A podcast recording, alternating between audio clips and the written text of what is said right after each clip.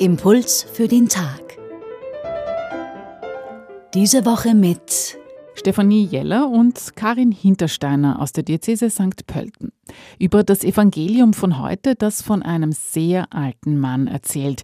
Er sieht, wie der neugeborene Messias Jesus in den Tempel gebracht wird und spricht die großen Hoffnungen aus, die auf dem Messias ruhen. Was spielt sich in dieser Szene ab und welche Erwartungen an Jesus dürfen wir heute haben?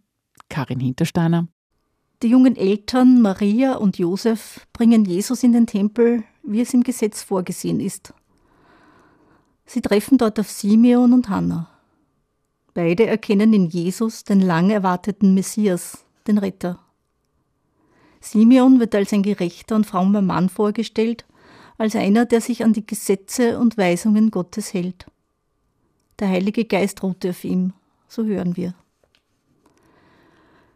Von Simeon heißt es ausdrücklich, dass er lange auf den Trost Israels wartete, auf den Messias. Alt ist er mittlerweile geworden. Aber sein Glaube und seine Erwartungen lassen ihn nicht in der Vergangenheit verharren, sondern machen ihn offen für Neues. Er sieht im Kind Jesus prophetisch die Zukunft.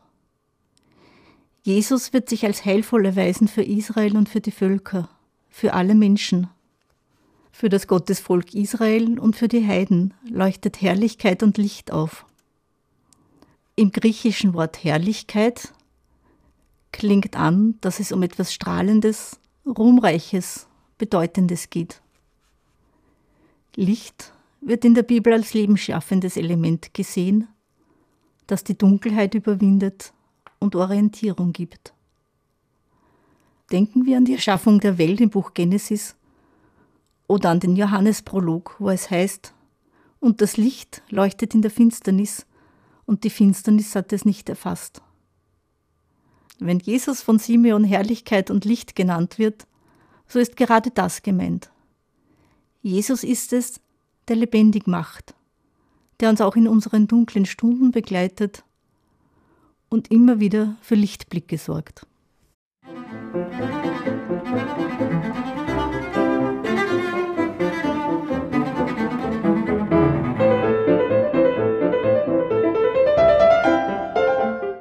Impuls für den Tag. Das war Karin Hintersteiner. Sie ist Bibelreferentin der Diözese St. Pölten und verantwortlich für die Fastenaktion in St. Pölten.